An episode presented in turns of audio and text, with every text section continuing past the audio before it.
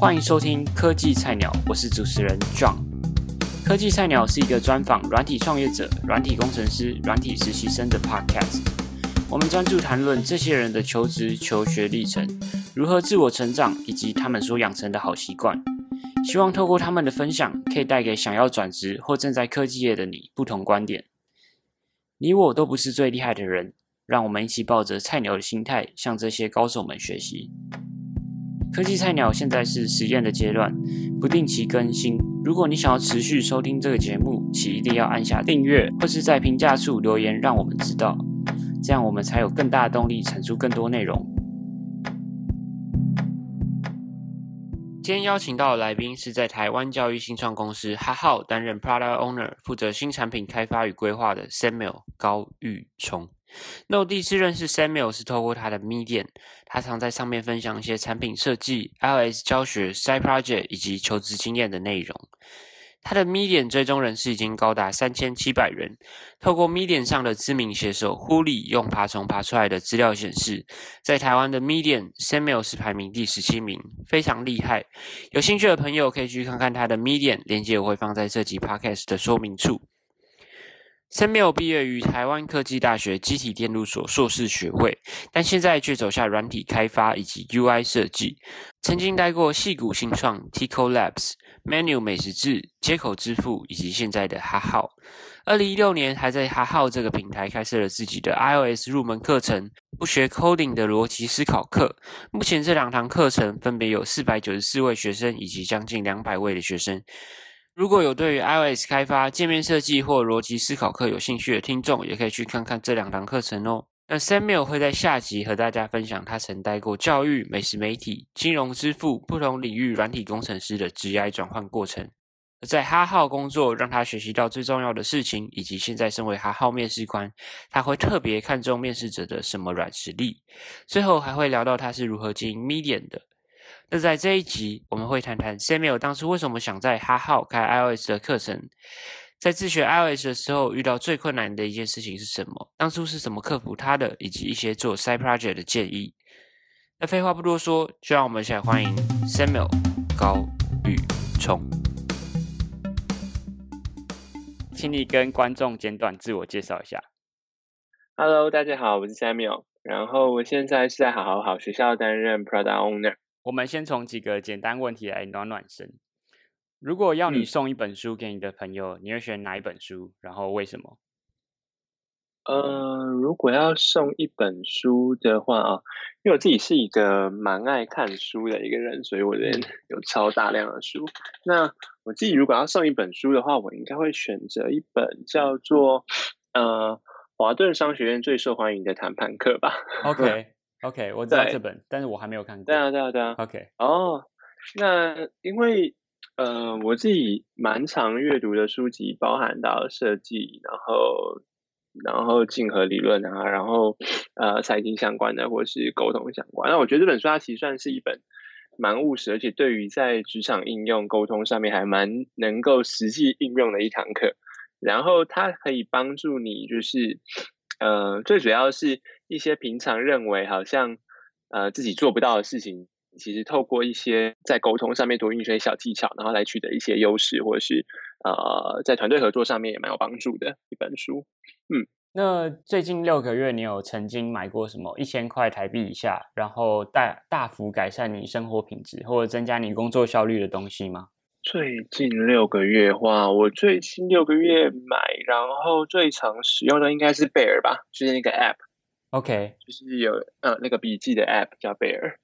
贝尔 OK 怎么拼？对，B A R 就是熊笔记，熊掌记。OK，对对对，OK。那这个这 APP 有什么跟一般呃笔记软体有什么特别之处？嗯，简单来说就是我从过去到现在，我光是花在笔记，然后 To Do List 这种 App 上面，我应该有花个四五千块吧。OK。我试用了很大量的笔记跟 Note 的的的 App，但是一直以来我觉得我都没有找到一个适合的。因为其实在最早以前，我就我有一个诉求，就是我希望笔记跟 To Do 跟形式力可以整合在一起，是我最早以前的诉求。所以在很早很早之前，我用了一套叫做 EDO Agenda。OK，那那一套是呃忘了印度人，呃就是忘了是哪个国家人开发，所以那时候我觉得比较麻烦的是，它所有功能都有，然后界面也做的蛮不错，但产品本身不管是 loading 的速度啊，还是更新的速度，我觉得都不够快，所以那时候其实我已经付费了，一年要付了七八百块吧。OK，然后但我后来还是放弃使用它了。那后来就慢慢的开始使用，也是用了 Evernote，然后也是用了呃蛮多在 iOS 上面还蛮有名的，就是那种 To Do 的软体。那最后才选择用 Idle Agenda。那最后呃使用 Idle 呃呃不对不起，最后才使用了 Bear。那使用 Bear 这个这一套的话，我觉得最主要是它的功能不像 Evernote 这么复杂，就是它有做好它本身想要做的，就是在笔记这上面的功能。然后再来就是它的图度其实也还蛮明确的，然后分类也还蛮明确，就你可以透过 tag 去做很快速的分类，然后让你很快速找到你做笔记的内容。对，然后但它也有支援就是图度，然后这个图度上面你也可以，你甚至可以帮你的图度做分类。OK，整体来讲还蛮方便的。嗯，那你一天生活当中你有什么一定要做的事情吗？比如你可能有一个呃早上的仪式，或者是睡前一定要做的事情。嗯，我早上大概都会空半小时阅读一些新的东西。那这些新的东西包含，它很不限的，因为，嗯，我自己同我自己现在也其实也是软体工程师跟界面设计师，所以，嗯，在早上我除了阅读一些新创的，我可能会去 Product Hunt 看新的产品，然后可能会去 Musli 看新的设计相关的趋势，就是。但我至少都会空半小时去让自己接受一些新的东西，而不是立刻投入工作，然后不去补充任何额外的资讯。这是我每天应该是一定会做的事情。对，OK，OK，好，那我们现在就正式进入主内容喽。那你当初为什么在机体电路所硕士毕业以后，决定迈向软体之路呢？哦，那其实当时有一个蛮有趣的。的流程就是最早期我读机体电路所，呃，我是电机系毕业的，然后后来读了机体电路所，然后，嗯，可是，在硕士的那段，在大四那段期间，我其实，在校内就一直蛮常参加一些创业竞赛，或者是，呃，就是校内的计划之类的，然后。就对这一块领域，其实就对新创，然后创业，然后尝试一些新的互联网或者是软体服务这件事情，其实蛮有兴趣的。但因为本身的电机背景的关系，然后呃，某种程度跟教授也蛮熟的，所以最后还是保留在电机所的机器电路所的的这个系所。那可是，在电呃在机器电路所的时候呢，那时候因为呃，跟跨领域的合作这件事情，其实，在台科还蛮盛行的。就刚好在这几年，就是我们跟设计师有蛮密切的合作，就是台科设计跟台科电机啊，或是资工的部分，都有蛮多跨领域的合作。嗯，所以其实那时候刚好因缘机会，我除了呃当助教代课之外呢，就是我们一起，我跟我跟呃台科设计的的伙伴一起做，一起用了一个国科会的计划。那在国科会的计划，那时候我们也做一个蛮有趣，就是蛮跳痛的主题，就是，嗯，我们那时候要做一个跟呃孕妇相关的生理侦测的装置，然后它其实同时包含了就是呃侦测的装置啊，然后 Android 的 App 啊，然后跟后台啊，就是那时候算是一开始什么都不了解的状况底下，第一次接触一个可能跟服务相关的、跟后台相关、跟这种就是我们现在在讲网络服务相关的一个产品。然后在整个合作过程中，就觉得这件事情就太有趣了。然后一个东西如何透过界面到使用者的手上去进行操作，然后啊，如何透过就是 App 的互动，然后让使用者得到他想要的资讯，就是他算是第一次得到一个，就是第一次投入做这样的东西。然后我也觉得非常非常的感兴趣。在那个时候，算是呃，就觉得哦，这个东西好像。以后真的可以来试试看，然后来尝试看看。那其实也在那个过程中，因为接触到了设计这个领域，然后觉得设计在对于整个产品扮演的角色又非常非常的重要，所以其实，在那个阶段我也出去学了呃商业设计，然后然后对对对对对，然后同时也帮自己定掉，就是在呃这件事情是我想要做的那。我想要做的东西是更能够贴近使用者的产品，就是他可以看得到、他可以操作的。嗯，那可是我原本读的东西稍微距离使用者太遥远了一些。对对，所以在那个时间点下定决心，觉得好，那我就要往这个领域走，然后做我想要做的这件事情。OK，了解。好，那当初为什么会想要在哈号开 iOS 的课程？当时候是为什么会让你产生这个想法？那时候，呃，我在好好开课的时候，其实算是还好蛮早期的时候，然后觉得说，嗯，啊，我记得那时候看到几堂课很红吧，嗯，然后就觉得，哎，其实这样的方式好像我没有尝试过，哎，然后，呃，我自己其实，在那段时间内有去上过一些不同的课程，嗯，对，但都觉得好像还差一点，然后实际上并没有这么贴近学生。OK，呃，你是指呃城市的课吗？对，城市的课，就我自己也有去外面上。OK，对，然后觉得好像不够好，或者是嗯，要不然就价格太贵。嗯，对，那就觉得哎，台湾为什么没有呃繁体中文，而且又能够呃更贴近？因为我我可能因为某种程度我是自学过来的。OK，所以在那样自学过来的状况底下，可能中间会有很多盲点，是哎，我觉得可能我比较看得到，然后可以分享给大家，然后让大家可以。就是不要学的这么痛苦，这是一个点。对，那那堂课程其实另外它是整合界面设计的课程。嗯，对，它其实是界面设计到 iOS 开发，所以那时候我也在想说，嗯，因为这个在，因为其实一个完整的 App 产品，它其实一定会有规划到到设计到产品开发嘛。嗯，对，所以我那时候就在想说，哎，那会不会有一堂这样子整合的课？然后可以带给学生更完整的一个开发流程，然后来帮助他以后跟业界接轨是更快速的。对，OK，了解。那你在开课以前，你学的 iOS 全部都是自学的吗？嗯，在因为我等于是硕士时期的时候开始写一些 Android，然后后来就自己去看书，然后上网上课，然后自己开始练习写了一些小的练习专案。任何阶段。完全都是自学，但中间我去上外面的一堂课啦，但就是一天的课程，但也就是上那堂课程之后觉得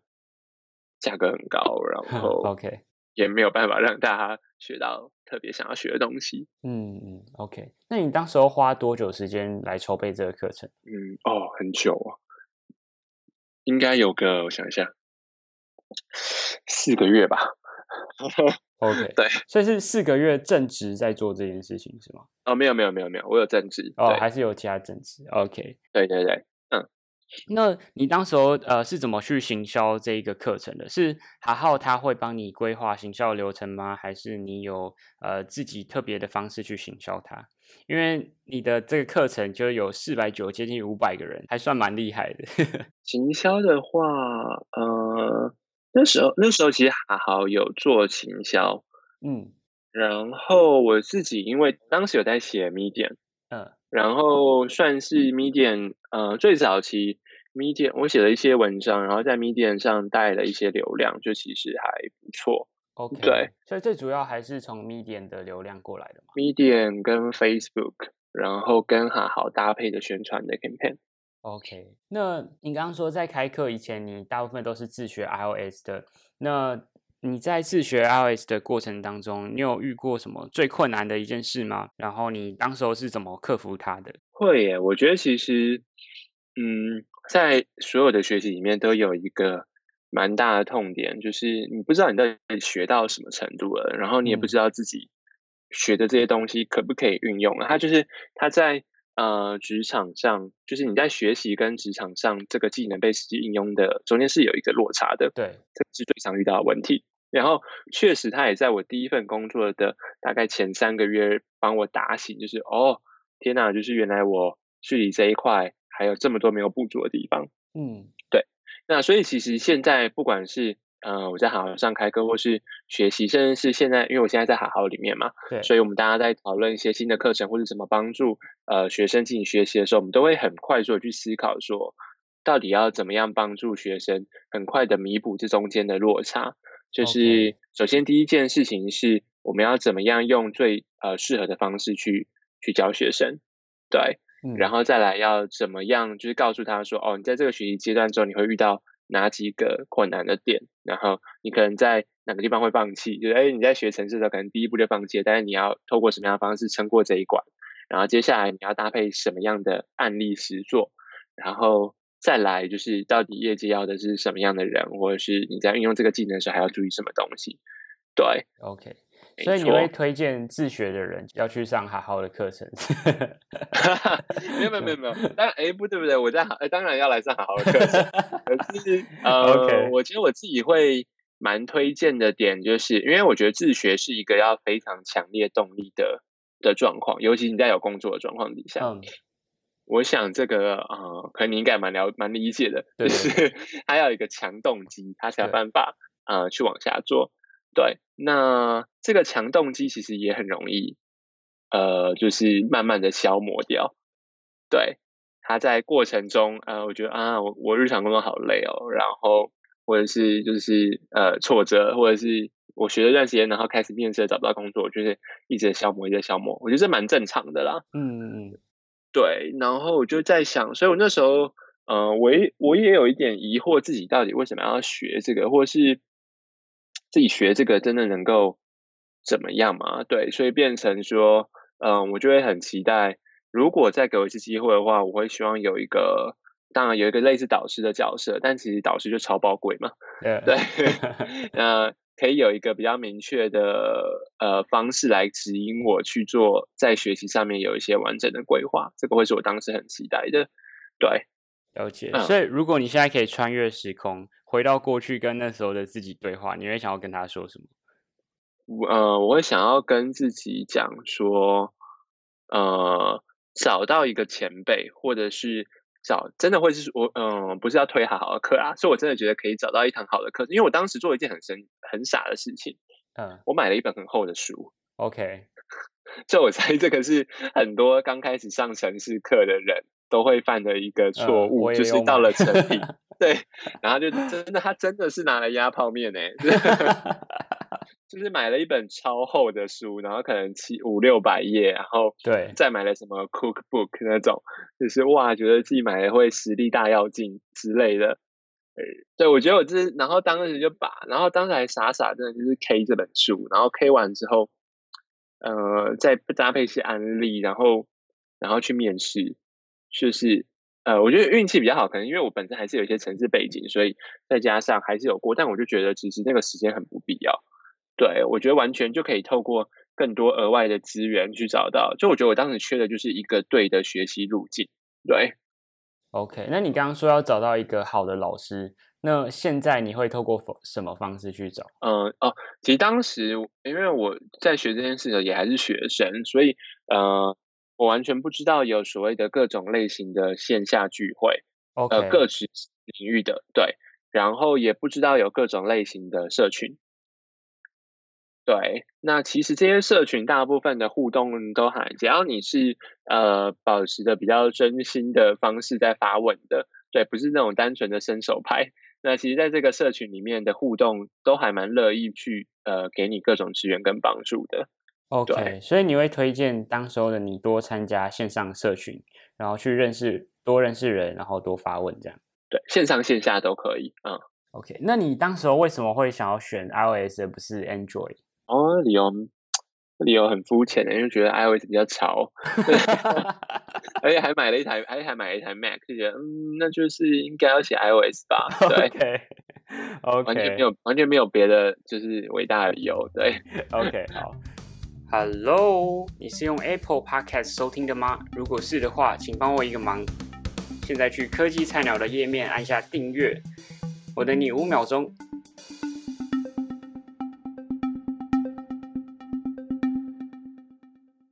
那我知道你做过几个 side project，可不可以跟观众分享一个你做过最满意的 side project？然后一开始你是怎么得到灵感的？其实我觉得以 side project 到现在而言，我觉得都还可以做得更好。那呃，我自己做过产品的，做过像早咖啡啊，做过像呃提马或者参加一些不同的社区。那就来聊聊 cosine 好了。那它其实不算是，呃，它也可以说是一个 side project，它比较像是一个线下社群。这件事情它起因于就是，呃，我想可能你也注意到，在台湾在这几年有非常非常大量的线下社群，嗯嗯嗯，是各种读书会，各种就是不同每一个程序语言都有一个，然后还分男生女生的，然后呃，还有各式各样创业的，创业的人就更可怕了，对，就更多，对。那那时候的一个想法是，我觉得，呃，我去参加过很多这种活动，对，可是这种活动如果有印，大家可能有参加有印象的话，大概它都起码大概五十人吧，然后是五十到甚至五十到一百人，然后他又是讲座性质的，所以大部分在参加这种活动的时候，我可能呃下班了，然后背着包包，然后到了一个会场，然后找了一个座位坐下来，然后开始听听着这个讲座，然后中间可能有个休息，然后你可能跟座位旁边的人聊一下，然后加个 Facebook，然后回家。对，就呃，而且其实讲座的主题，老实说，大部分的讲座的主题也都很浅，因为它总共就是四十分钟到一小时的时间可以分享，所以你要他分享什么太有太有料的东西吗？其实很难。嗯，对。所以那时候我就一直在想这件事情，就是我觉得社群交流这件事情不应该这么的浅，然后也不应该这么的呃没有深度的价值，所以那时候。这是第一个想法，然后就觉得，呃，那时候就在想说，嗯，其实有很多的机会可以一起跟不同领域的人交流，跟不同的领域人做 side project 之类的这些想法，对，所以那时候后来就跟两个另外两个伙伴，一个是 Money，一个是 Green，然后就是他们两位都是设计师，然后我们一起就是筹办了一个叫做 Cosine 的社群组织，对，然后那时候的想法是每一次的交流会聚焦在呃。Side project 专案的合作上面跟讨论上面，就是他会召集各种不同领域的人，然后他的人数限制大概会是八到十个人，因为我们觉得人数少可以达到一个更好的交流品质。嗯，对，所以那时候后来就连续办了大概半年吧，我觉得效果真的都蛮好的，就是呃，你可以同时每次八到十，每一次的八到十个人，每次八到十个人，其实他确确实实的他。有深度的交流，你知道彼此在做什么，甚至有 side project 合作的机会，然后甚至呃会讨论职场更多的相关的消息或是内容之类的。而且这八到十个人其实加起来等于是五六十个人，其实到现在都还是呃大家彼此都还是持续的在联络跟讨论。那它很像是一个线下区，但是它从规划到筹备整个活动的呃整个活动的定调，然后到呃甚至我们还设计了 logo，然后思考说产品这个。这个专案，这个社群专案，如果要运作下去，要怎么样规划，都是一个在 Side Project 中会考虑的过程。对，OK，那这个 Cosine 它目前你们规划的未来发展是会长什么样子？哦，Cosine 的话，后来在大概半年前，后来我退出了。嗯，那呃，当时比较明，就是我们完全没有去思考这个专案想要盈利，或者是就是一直一完全没有这个想法，也不觉得要靠这个东西赚钱。对，完全单单纯就只是觉得哦，我们就想要聚集一群很酷的人，然后在一起讨论很酷的事情，大概就就是一个这样的想法。对，可是呢，也就因为这样，所以它其实因为它是一个完全呃公益性质，然后呃没有要考虑盈利的产品的关系呢，所以变成说，其实我们这一群人常常会因为工作的关系，就是大家很忙，或者大家有其他事情要考虑之类的，然后我们就。就就慢下来了，脚步就慢下来了，然后会有一次每一次的对，而且其实你每一次要规划一个好的活动，我们那时候我们其实针对活动，我们还有画 user journey map，就是我们来呃研究这个这一个参加活动的人他在过程中的体验是不是好的，他在什么时候就是觉，例如说他看到了一群陌生人，他的感觉是什么，然后我们要怎么样解决这个他可能感受到的陌生感之类的，我们还做了一些很。很高纲的事情，就是 对，然后想要把一个活动做得更好，对，所以后来因为这样子的状况底下，我就考虑到说，嗯，那或许呃可以有更好的运作方式，或找到一个更好的运作流程，所以那时候之间就暂时先退出，对，OK，了解。但是他现在还在营运中吗？还在，但是速度就比较慢一点，对，OK，了解。那在经过呃这么多次的 side project 之后。呃，你有学到什么可以跟观众分享一下，或是你有什么建议可以分享给呃想要做 side project 的观众们？哦，有，就是呃，我觉得 side project 在开始做之前，你要有一个呃，你要很清楚理清你的期待是什么，而且你要把这个期待跟其他的人一起沟通。例如说，呃，对于跟假设你的目标是你这个 side project 它要产生商业价值，它要上市，它要它要上线，然后它要可以贩售，它可以赚钱，这是你的期待。但可是你的你的合作的伙伴的期待可能是，我只是要一个作品集的东西，就我只要这个东西，它可以当我的作品集就够了。OK，然后现在有另外一个人起来又跟你们不同调，说其实这件事情会产生很多合作上的误差，就是合作上不沟通不顺畅的点，或者是呃合作上大家会，尤其在开会或者是时程安排，甚至你要催进度的时候，这些点都会成为它上面一个很大的呃很大摩擦，甚至发生争执的的点，因为你们的你们的呃一开始的基础就不一样，对，这是一个，然后另外一个话就是。呃，我觉得 side project 这件事情，它必须要有一个有一个完整的规划者。什么意思呢？就是大家可以想象看看，就是我们在做 side project 的时候，我们就会，我以前就是说，哎，好，大家来做 side project，然后我们大家都是 co-founder，然后我们大家都都就是我们是呃平等的，我们没有任何的谁比较大或者谁比较不大，就是谁比较厉害或者谁有阶级之分，没有，就大家都是老板。嗯，对，一开始傻傻的时候都会做这种事。那为什么会做这件事呢？因为你会发现，当你专案做多了，或是当你呃一直重复的时候，你会发现一个专案必须要有一个 caller，嗯，就他必须要有一个人去决定这件事情的下一个方向是什么。它可以是讨论的，但还是要有这个角色的出现，就是这个角色要去呃跟大家沟通、跟讨论下一步要怎么样去做，然后甚至在大家没有办法决定，或者在 delay 或者在拖延的时候。很明确的去把这个指示给下出来，告诉大家，嗯，没有，我们下一步就是要往这个方向走之类的。这两个是我觉得还蛮重要的一个过程中建立起来的一个知识点。对，OK。如果你想要了解 Samuel 曾待过教育、美食媒体、金融支付不同领域的软体工程师的职业转换过程，在哈号工作他所学习到最重要的事情。和现在身为哈号面试官，他会特别注重面试者的什么软实力，以及他是如何经营 Medium 的。欢迎你继续收听下集。Hello，谢谢你听完了这一集。如果你是用 Apple Podcast 收听的话，请帮我评分五颗星和留言。如果你是用 YouTube、SoundCloud、Spotify 等等其他媒体收听，也请帮我们分享给你觉得会对这节目有兴趣的朋友们。不论你是用什么方式收听，都欢迎你到脸书上搜寻科技菜鸟 Tech Rookie。按赞、私讯我们，或是加入我们脸书社团“科技菜鸟”，跟我们分享你听完的心得。有任何建议，或是你希望我们访问哪一位来宾，都可以告诉我们。